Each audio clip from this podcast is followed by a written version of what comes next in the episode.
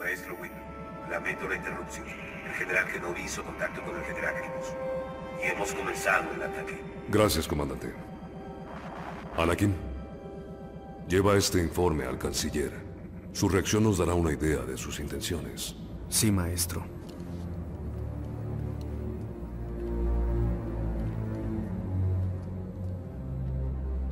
Se genera un plan en contra de los Jedi. El lado oscuro de la fuerza rodea al canciller.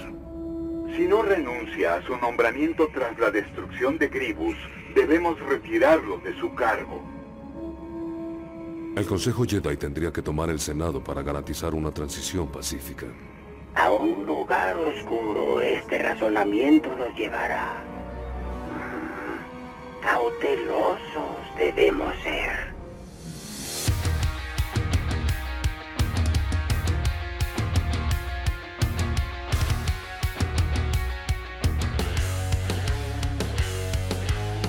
Bienvenidos y bienvenidas a un nuevo capítulo de Siempre en Movimiento con su anfitrión acá, Marcelo Arancibia. Muchas gracias por estar escuchando, amigos y amigas. Eh, ha sido un viaje muy, muy bonito tenerlos siempre bien atentos a los lanzamientos, a la cantidad de escuchas que hemos tenido. Ha sido eh, un viaje por diferentes temas, eh, especialmente el último tiempo, en donde escuchamos tres podcasts la, la trilogía, ¿cierto? De el nefasto reposo absoluto. Ha sido una... una me recibieron con ese podcast demasiado bien. O sea, no, no se imaginan la cantidad de personas que me han escrito y pido disculpas a cada una de las personas que no le he podido responder. No doy abasto con la cantidad de mensajes. Muchas gracias y nuevamente perdón por no responderles. Creo que eh, hay que buscar nuevas formas eh, para poder interactuar con, conmigo cuando alguien tiene alguna pregunta, alguna duda. Eh, y creo que para ello es muy importante que puedan Em, seguir las redes para que vayan viendo los pensamientos que vamos tirando y todo, pero también cuando hagamos, hagamos streams, live, cosas así, tengan em, la, la, por favor, eh, comuníquense conmigo, ahí hagan preguntas, no hay ningún problema cuando estemos en esas situaciones live, cuando hago los Twitch o por YouTube. Bien. Eh, pero eso primero quería abrir, quería abrir dándoles muchísimas gracias. No saben lo, importante que es eh, en este mundo generar conciencia sobre eh, la importancia del movimiento en todos los ámbitos de la vida. Bien. Ahora les voy a hacer unos pequeños anuncios acá. y estoy muy feliz porque la, semana pasada y la antepasada no pude hacer podcast. No, de hecho, no, no fue la, la, pura semana pasada no pude hacer podcast debido a que estaba lanzando por primera vez obviamente era el lanzamiento de un trabajo de más de dos años que hice especialmente con Lucas en Movement Solutions. Em, yo estoy a cargo del área educativa y hice con Lucas el lanzamiento de la plataforma educativa MS Online. Gracias también por aquello tanta gente se está inscribiendo, les recomendamos nuevamente inscribirse. Les voy a dejar todas las recomendaciones que estoy haciendo ahora en la, eh, en la descripción de este podcast. Eh, pero ha sido un viaje maravilloso. Ya hay más de 400 personas inscritas en nuestra plataforma. Eh, están dos cursos. Hay un curso que está por ahora gratuito, que es el curso del ecosistema MS. Y luego está el curso de principios del entrenamiento basado en movimiento, cosas que también hablamos dentro de este podcast. También hablo un poquito de eso. Y sobre todo de manera práctica. Y esta plataforma es una plataforma educativa inmersiva. ¿Qué significa eso? No es el mismo tipo ahí, ¿cierto? Hablando en una pantalla y que se ve un screencast, que es el cuadrito chiquitito a la derecha o a la izquierda, arriba, abajo, de lo mismo, y mostrando las diapos. No, esto es inmersivo. La idea es que tú puedas realmente estar ahí en la educación.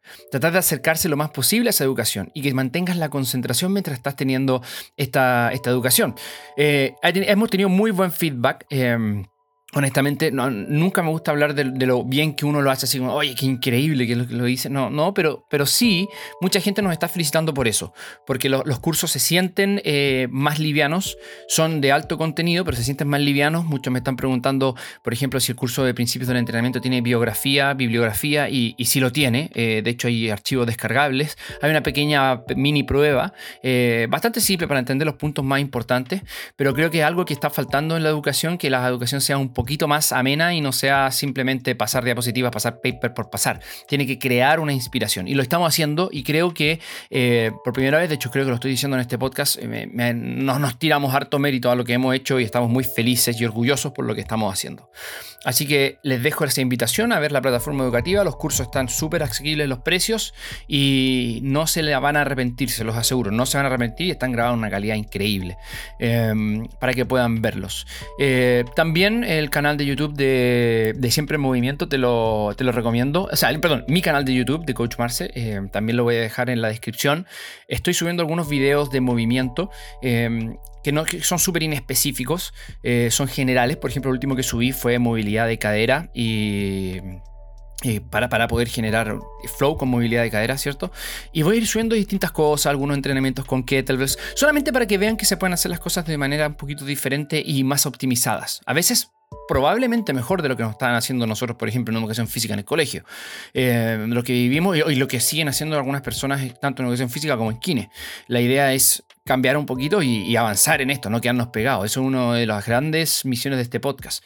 Hacerlos sentir un poquito incómodos a ustedes para que puedan ir mejorando, mejorando la forma en que estamos entregando un servicio a nuestras personas. Bien, así que también te recomiendo ver mis videos en YouTube y si puedes, por favor, darle eh, like a los videos más. Son tres cositas: darle like, suscribirte y colocarte ahí con la campanita para que te avise cuando suba un nuevo video, que se vienen varios videos.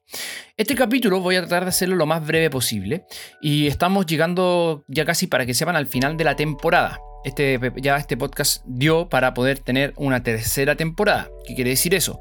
Que lo que genera este podcast es tan grande que me permite seguir trabajando para ustedes. Así que eso es una muy buena noticia. Por lo mismo, eh, esta semana, este va a ser el último que voy a lanzar eh, como receso. Voy a tomarme dos semanas de receso para que se pongan al día con todos los capítulos. Ustedes lo compartan, le pongan a seguir a este, em, a este podcast y eh, volveremos con más instancias educativas a, a, la vuelta. Y les tengo algunas noticias también. Pueden meterse en el link de MS Educación y van a encontrar encontrar em, educaciones presenciales. Me están preguntando muchísimo. MoveNat ya está em, confirmado para Chile 2023. Ya está listo.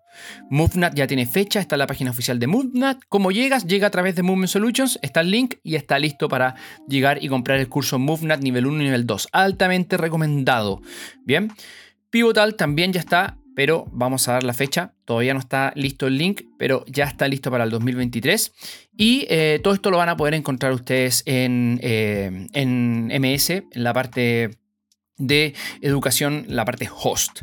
Y SFMA también viene a Chile, eh, ya está listo, ya están los cupos listos con Roy Araya, están para octubre, así que ahí van a tener que enlistarse para el próximo año si quieren. Y FMS está la fecha, pero todavía no podemos decirla. Así que para que vean, la educación es parte central de lo que estamos haciendo eh, y estoy muy, muy, muy feliz con aportar con hartos granitos de arena para el desarrollo de esto. De verdad, eh, siento que eh, ha sido un, muy bonito viaje y, y lo seguiré haciendo mientras la vida lo permita. Así que ahora vamos a lo que vinimos, al RDF o el ratio de producción de fuerza o Rate of Force Development. Estoy tomando hoy día, día lunes 15 de agosto, un tecito de manzanilla increíble. Vamos a tratar de hacerlo más o menos breve, como dije al principio. Y eh, les voy a dejar alguna bibliografía también de esto. Eh, pero para que vayamos entendiendo. Antes de ir a entender qué es lo que es el ratio de desarrollo de fuerza, nosotros tenemos que entender por qué es importante la potencia. Bien.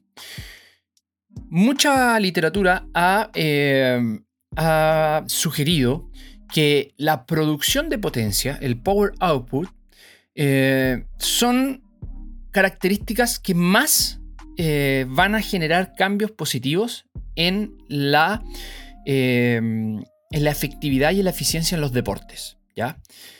No tanto como la parte técnica, lógicamente. Si un deporte no sabe la parte técnica, por muy potente que sea, no, no vas a poder hacer nada. ¿Ya? Se entiende. Bien. Entonces, desde el punto de vista de las cualidades físicas, la potencia es la que más impacta. ¿Bien? Esto no quiere decir por ningún motivo que lo único que tenemos que hacer es trabajar potencia. No estoy diciendo eso. El razonamiento detrás de este concepto es que la potencia se ha demostrado, eh, ha demostrado que la potencia tiene una gran relación con la mejora de performance en tareas como por ejemplo la carrera, el salto, el cambio de dirección, los lanzamientos, los levantamientos de pesas, los movimientos de levantamiento de pesas, movimientos de locomoción. Entonces, finalmente, la optimización de la producción de potencia eh, en tiempos específicos del macro mesociclo de entrenamiento eh, es uno de los objetivos primarios dentro de las estrategias de periodización. Que la persona sea más potente, que pueda producir más potencia. Por lo tanto, aumentando, aumentando entonces el pic de potencia que genera la persona, nosotros vamos a poder aumentar la preparación del atleta, el estado previo al evento, al, evento competitivo. Podemos, si podemos con estrategias de periodización aumentar el pic de potencia justo previo al estado competitivo, es muy, eh, es, es muy favorable para el desarrollo de las cualidades físicas en el deporte. Esto es, esto es, clave. ¿Por qué? Porque primero tú ves ya, pero Marcelo, ¿a qué te refieres con potencia? Mira, la potencia es tan simple como decir, es la interacción entre la fuerza y la velocidad. Y esto lo hablo en el curso de principios del entrenamiento basado en movimiento, que es un principio del entrenamiento.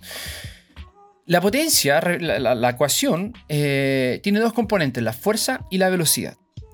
La fuerza es cuánta fuerza yo estoy produciendo. Y generalmente estamos hablando que las fuerzas internas del cuerpo van a ser eh, o van a trabajar en conjunto para producir una fuerza externa. Esa esa es la fuerza del output, la cantidad de fuerza que hago. En el caso de que la velocidad sea cero, bien, si la velocidad es cero, o sea, hago solamente fuerza, quiere decir, y aquí estamos hablando de velocidad, no de rapidez, ¿ya? No speed, estamos hablando de velocidad, o sea, es vectorial. Si la velocidad es cero, o sea, no tiene ni desplazamiento, ni sentido el desplazamiento, ¿bien? Quiere decir que estás estáticamente haciendo una fuerza. Y si, la y si esa fuerza es la fuerza máxima, con movimiento cero, con velocidad cero, quiere decir que estás en potencia cero, pero haciendo la máxima velocidad. O sea, perdón, pero haciendo la máxima fuerza. Eso sería un ejemplo de tratar de empujar una pared lo más fuerte posible, la pared no se mueva y tú que estás haciendo máxima fuerza, pero isométrica. ¿Bien? Luego, caso contrario, ¿cuándo vamos a ver potencia cero? Cuando la fuerza que estoy generando, ¿bien? La fuerza es cero. Y la velocidad es la máxima que puedo generar al ser la máxima velocidad, la fuerza externa que estoy produciendo es cero.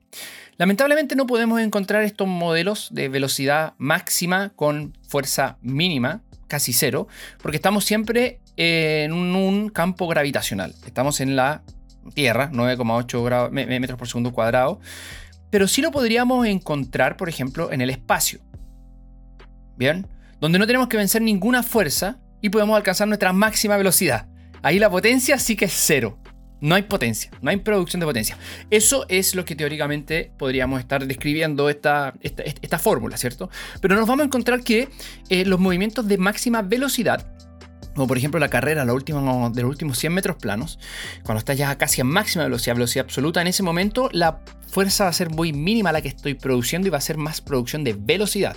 Por lo tanto, la potencia va a ser bastante baja. Pero tú vas a decir, Marcelo, si tú corres y das el paso contra el suelo y ese suelo te va a recibir una normal que es igual a 7 veces el peso corporal, eso es fuerza. Sí, sí. Pero esa es fuerza que se está reciclando y se está manteniendo y además es fuerza de reacción contra el suelo. Aquí estamos hablando de la fuerza, la producción de fuerza. Bien. Entonces, bajo este punto de vista, es una interacción bien bonita la que se hace, porque si te estamos diciendo que se sabe que la producción de potencia es muy importante para todos los deportes, esto quiere decir que la fuerza es importante para el deporte y la velocidad es importante para el deporte. La velocidad va a depender de, cuán rápido yo puedo reproducir los movimientos. Y esto depende del ratio de producción de fuerza, eh, perdón, el ratio de producción de fuerza, el, ratio de descarga neuromuscular, la coordinación inter e intramuscular y un montón de cosas que yo ya he hablado sobre la velocidad específicamente en la pliometría de por qué es tan importante y de qué depende eh, esta velocidad. Y la fuerza depende de cosas similares de la velocidad. Pero la fuerza también tiene mucho que ver el, el diámetro transversal del músculo, la densidad del músculo para producir dicha fuerza. Es por esto entonces que nosotros tenemos que empezar a pensar eh, cómo yo voy a optimizar para los distintos deportes esas dos, entre comillas, perillas. cuánta velocidad le voy a dar de nutrición a ese deportista en el entrenamiento y cuánta fuerza le voy a dar o cuánto, cuántos estímulos en relación a la, a la fuerza le voy a dar en el entrenamiento a esa persona. Bien. Entonces, cuando nosotros empezamos a pensar en el deporte, en la vida diaria del deporte, en, las tareas diarias del deporte, e incluso en la vida diaria, y vamos a contrastar qué velocidades se utilizan en los deportes y qué velocidades se utilizan en la preparación física, podemos empezar a ver que en los deportes encontramos altas velocidades, en donde el impulso, el momentum, la velocidad y la potencia son fundamentales para producir esas tareas. ¿Ya? Son fundamentales. Y cuando uno puede medir cuánto, eh, cuántos segundos tarda la persona en realizar los movimientos deportivos, la mayoría de los movimientos deportivos, vamos a encontrar diferentes autores. Autores, algunos dicen que son los movimientos deportivos la gran mayoría menor a 300 milisegundos. ¿Ya? O sea, cuando uno cambia de dirección rápido porque perdiste la pelota y tienes que recuperarla, solamente el cambio de dirección y lo que tienes que generar para generar esa, eso, ese movimiento cíclico de las piernas en la carrera, cada uno de esos movimientos va a ser menor a 300 milisegundos. Hay algunos que dicen 250 milisegundos eh, y algunos incluso menos, pero hay un acuerdo en que los movimientos del deporte son bastante rápidos. Y acá hay una implicancia tremenda. Que, quiero primero eh, que, visualices cuánto es 300 milisegundos. Creo que este ejercicio ya lo he dicho en, algún, en, alguno de los capítulos, pero pestañea. Pestañea voluntariamente ahora. Ese pestañeo fue de aproximadamente 400 milisegundos.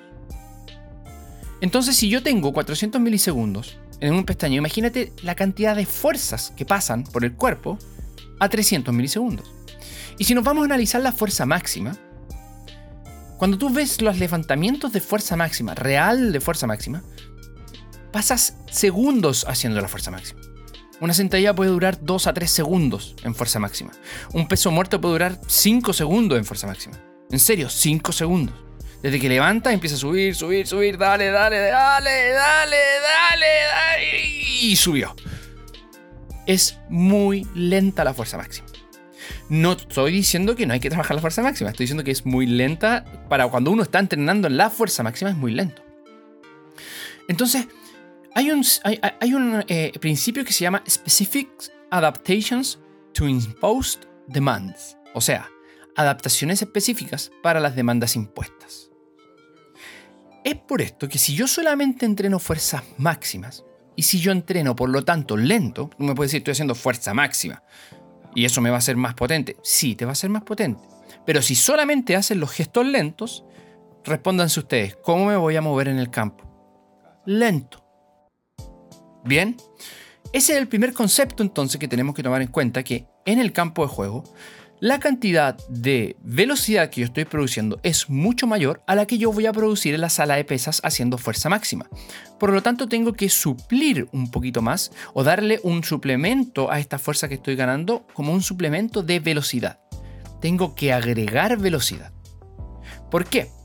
Porque si sabemos que es necesario hacer la menor cantidad de fuerza posible, la, perdón, la mayor cantidad de fuerza posible en el menor tiempo posible, Ajá, aquí tenemos entonces el ratio de desarrollo de fuerza. Exactamente eso es el ratio de desarrollo de fuerza. Entonces lo, previo, lo que he mencionado previo, nos lleva a los conceptos que van a crear el paradigma en donde los mecanismos que sustentan este ratio de desarrollo de fuerza son los mismos mecanismos detrás de la expresión de potencia en el deporte. Si, si, si el objetivo es aumentar el ratio en que se generan estos cambios de velocidad, o sea, aumentar la aceleración, se puede hacer a través de la masa del atleta, también se puede hacer a través de la velocidad, o sea, perdón, se puede hacer a través de, de cómo el atleta acelera las masas para producir fuerza, que en verdad no se puede modificar tanto a no ser que sea por la producción, o sea, por, eh, la nutrición, por ejemplo, que baje la masa, eh, la masa grasa y que aumente la masa muscular, la masa efectiva, ¿cierto? De movimiento efectivo. Pero principalmente nosotros las que vamos a poder manipular es ver los mecanismos en donde yo voy a poder aumentar la velocidad con que genero esa, e, esa fuerza. Entonces vas a tener el típico ejemplo del, del ratio de desarrollo de fuerza, que es cuando yo solamente entreno, y esto se ha probado muchas veces, hay muchísima información, yo de hecho les voy a dejar eh, alguna información por acá, con varias referencias. Cuando, cuando yo solamente entreno fuerza máxima, y las variables de la fuerza, fuerza eh, hipertrofia funcional, hipertrofia no funcional, o hipertrofia sarcomérica, hipertrofia eh, miofibrilar. Bueno, eh, las variables que hay, hay gente que no le gusta que separen la hipertrofia, dice que con todo se hace hipertrofia, eso es verdad, pero claro, no le gusta encasillar cosas en ciertas partes, pero a veces también la encasillan y salen con post que no existe, que todo hace hipertrofia. Sí, sí, sí, está bien, está bien. Lo importante es tener en cuenta que si solamente hacen movimientos lentos de fuerza, puedes, tener muy, muy, muy, mucha fuerza, pero cuando la necesites utilizar no va a estar ahí presente. Y no va a ganar, no te va a ganar en esa pelota que estás disputando, no te va a ganar eh, el, el compadre más fuerte, te va a ganar quien fue más fuerte en el menor tiempo posible. Por eso es muy importante tener en el objetivo de la periodización del entrenamiento mejorar este ratio de desarrollo de fuerza, que puedas generar la fuerza en el menor tiempo posible. Así que ahí está el primer concepto y esa es la definición del ratio de desarrollo de fuerza. Es cómo se genera ese ratio de cambio por unidad de tiempo. Y ojalá produzcas mejor fuerza porque no la vas, no vas. Acá hay algo que voy a tomar un poquito de agua, dame un segundo. Acá hay algo que de repente yo lo he escuchado eh, y que es un error que obviamente eh, puede ser muy, muy novato el error, pero está bien, hay que, hay que mencionarlo que en el ratio de desarrollo de fuerza no se trata de hacer la máxima fuerza que puedas hacer en ese menor tiempo posible. Por ejemplo, si tu fuerza máxima es de eh, 1000, da lo mismo la unidad, 1000. El ratio de desarrollo de fuerza, ese trabajo no, no va a hacer que produzcas los 1000 en menos de 13 milisegundos. No, nadie lo va a poder hacer, es imposible, porque la mayor cantidad de fuerza es dependiente del tiempo. Mientras más fuerza tengo que hacer, más tiempo necesito pasar haciendo aquella fuerza. Otro principio de entrenamiento. ¿Ya? De movimiento, de hecho. Por lo tanto, lo que se trata de hacer es que si antes a los 300 milisegundos de esos 1000 tú produciste 100, quiero que con el entrenamiento produzcas 150. Ahí ya te hiciste más potente. Esa es la idea. Porque se ha visto que las personas que solamente entrenan fuerza, incluso, incluso, tienden a ser más lentas que las personas que no trabajan fuerza y solo trabajan velocidad. Eso, eso es tremendo, eso es fundamental. Por eso sí, el entrenamiento de fuerza es muy fundamental, pero tiene que estar debajo, o sea, perdón, tiene que estar acompañado del entrenamiento de la velocidad. Si no existe entonces ese, e, esa relación, se está perdiendo el ratio de desarrollo de fuerza y no se está entrenando eso como concepto. Por eso es tan fundamental pues ahí ahí la importancia del ratio de desarrollo de fuerza, chicos y chicas. Si ustedes lo quieren llevar a rehabilitación, piensen que necesitamos preparar a las personas para producir la fuerza en el menor tiempo posible y de la manera más eficiente. O sea, tenemos que prepararlos para lo que van a hacer en su deporte. 300 milisegundos. Imagínate, un cambio de dirección se puede dar en 200 milisegundos. Necesito que pueda producir la mayor fuerza posible en ese momento. Y hay ciertas cosas que nosotros podemos empezar a relacionar, que no es solamente la producción de la fuerza, sino que es si la persona además es más potente, porque puede producir antes la fuerza, está siendo más económica, porque tiene más fuerza de reserva. Y muchas veces se cree que los, las personas de training, esa, de entrenamiento de larga distancia, como el running, trail running, no necesitan potencia porque son de deportes de larga duración. El cambio de paradigma es el siguiente. Todos esos deportes son de potencia. Lo que pasa es que son de potencia intermitente. Cada vez que tú das un paso en el suelo, son movimientos de velocidad con fuerza. Por lo tanto, velocidad interaccionando con la fuerza. Por lo tanto, si tú haces a una persona más potente, va a gastar menos energía haciendo el movimiento siempre y cuando este sea eficiente. Pero además, el ratio de desarrollo de fuerza, si lo trabajo, también va a ser más eficiente. Y tiene un montón de aristas esto. Por ejemplo, la arista neurológica. Que la persona pueda realmente coordinar el sistema nervioso central para que pueda producir la fuerza de una manera más efectiva en el menor tiempo posible. Pero también que los tejidos se adapten para poder reciclar toda esta energía, porque son estáis matando varios pájaros de un tiro. Las adaptaciones de potencia, los entrenamientos de potencia van generando eso. Van matando varios pájaros de un tiro. Pero acá hay algo que sí o sí lo tengo que mencionar. Porque la gran mayoría de las personas van a querer ir inmediatamente a entrenar potencia. No es la idea decir como absolutistamente, como un SID, decir, ah, ya, perfecto, potencia es lo que más genera, listo, me voy a trabajar potencia. No, porque lo que sustenta la potencia, y lo voy a repetir, es la fuerza. Si tú eres débil, no vas a ser potente. Si tú eres fuerte, tienes una gran posibilidad de ser potente. Si tú solamente eres rápido, vas a ser débil. Si solo eres rápido, si solamente entrenas velocidad. Y eso pasa muchísimo porque el gran problema que yo he detectado es que las personas, por ejemplo, entrenadores eh, o jugadores de fútbol, eh, te voy a dar, poner ejemplo el fútbol, también pasa en el básquetbol, pero no sé por qué pasa tanto en el fútbol, eh, no, las pesas no porque me colocan lento. Siendo que toda la evidencia demuestra lo contrario, amigos y amigas. ¿Qué estará pasando ahí entonces? Personalmente creo que es la comunicación. Y también personalmente creo que es la cultura que hay detrás. Mucho lo ha demostrado las personas, los, autores del entrenamiento basado en velocidad. Y, claro, como que es muy bonito el, entrenamiento basado en velocidad y, bastante llamativo. Tanto por la parafernalia que significa utilizar ciertas unidades de medida eh, con distintos dispositivos. Eh, para poder objetivar intrínsecamente cómo está moviéndose la persona previo a la sesión, durante la sesión y programar con eso y monitorear la fatiga y la carga. Hermoso. Pero no, que no te dicen al momento de vender como en el marketing es que necesitas una base tremenda de fuerza. Tremenda de fuerza. No es aconsejable en personas débiles trabajar para aumentar el ratio de desarrollo de fuerza como objetivo primario. No. Lo que es aconsejable es preparar a esa persona para que en una segunda fase o en otro periodo generar ese ratio de desarrollo de fuerza, o sea, entrenar primero la fuerza. Esto es fundamental. Es fundamental. Piensa en esto. Imagínate tratar de hacer movimientos de press de banca lo más potente posible en una persona que recién está aprendiendo a hacer press de banca. Absurdo, ¿no?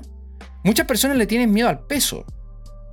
Pero muchas personas no conocen que la velocidad es a veces y en gran parte de las veces más dañina que el peso cuando la persona no está preparada. Entonces, ese, esa es la gran importancia del ratio de desarrollo de fuerza y eso es el ratio de desarrollo de fuerza, chicos y chicas. La idea es que podamos crear una periodización que al punto determinada, esta, esta programación del entrenamiento, la persona pueda tener el pic de potencia y pueda demostrar su pic de potencia justo antes de la competición. Eso es el ratio de desarrollo de fuerza en pocas palabras, chicos y chicas. Espero que les haya gustado. La idea era hacerlo más o menos corto, pero que vayan sintiendo más o menos para dónde va, porque siguientes capítulos vamos a hablar de potencia, vamos a hablar de tipos de trabajos que van a aumentar el RDF, el ratio de desarrollo de fuerza, Rate of Force Development. Vamos a hablar de estrategias de regeneración cuando los entrenamientos son muchísimo más eh, neurológicos y mecánicos como los que van a estimular este ratio de desarrollo de fuerza. Y estrategias para crearlo de manera segura sin saltarse tantos pasos. Si te gusta esto, entonces te recomiendo ver las referencias, te recomiendo empezar a indagar un poquito más sobre lo que significa esto y además necesito que puedas incorporar desde la práctica estos movimientos, estas adaptaciones, porque entendiendo desde la práctica vas a entender después cómo programarlo. Bien chicos y chicas, espero que estén todos súper bien, que les haya gustado este capítulo, mini capítulo, el capítulo más estándar, porque son 30 minutos más o menos lo que hablo, y en los últimos capítulos estábamos de una hora, pero bueno, siempre en movimiento, muchas gracias por escucharlo, sigan en siempre en movimiento y vayan a hacer las rutinas que estoy subiendo si que quieren, quieren ahí trabajar un poquito de, de velocidad, perdón, de movilidad, un poquito de elongación, vaya, no hay ningún problema y si les gusta, por favor, compártalo. Muchas gracias chicos y chicos y espero que tengan una tremenda semana.